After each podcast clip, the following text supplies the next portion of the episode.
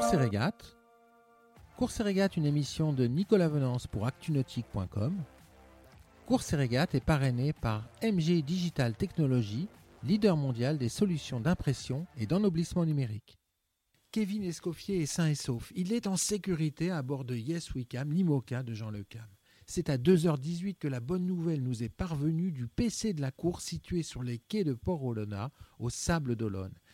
C'est un immense soulagement pour l'ensemble de la famille du euh, navigateur malouin, de, son team PRB, de tous les acteurs du Vendée Globe, mais également de tous les passionnés qui suivent la course en permanence euh, sur euh, Internet notamment. Les heures depuis le dernier message envoyé par Kevin juste avant qu'il n'embarque d'urgence à bord de son radeau de survie ont été interminables tout a été mis en œuvre pour retrouver le, malouin ballotté dans son radeau de survie à la frontière avec l'océan Indien à 600 milles dans le sud-ouest du cap de Bonne-Espérance.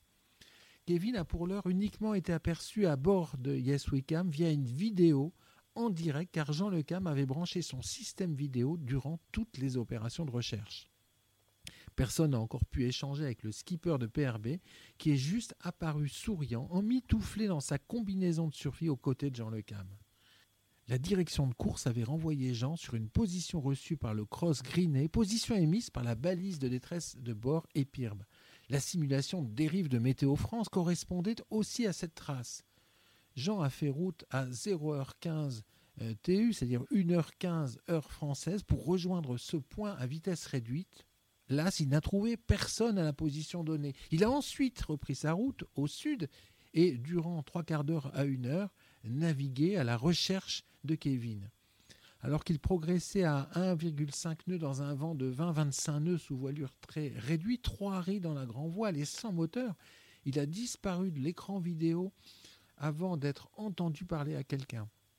Quelques minutes après, 2h06, euh, heure française, Jean est redescendu à la table à cartes, puis la direction de course de son écran vidéo a pu voir Kevin arriver dans son dos en combinaison de survie. Ils sont apparus quelques secondes en forme tous les deux avant que la vidéo ne coupe. Tout va bien, tout le monde va bien.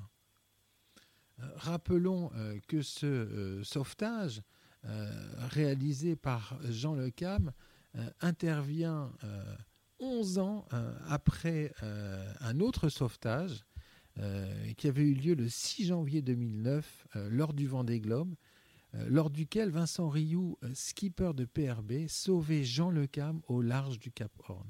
Cette fois, c'est le roi Jean qui réussit à son tour à sortir d'un très mauvais pas Kevin Escoffier.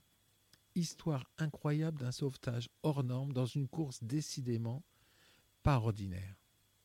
Cette émission est accessible à tout moment sur la chaîne YouTube d'ActuNautique, mais aussi en podcast sur Spotify, Deezer, Apple, Google, Acast et SoundCloud.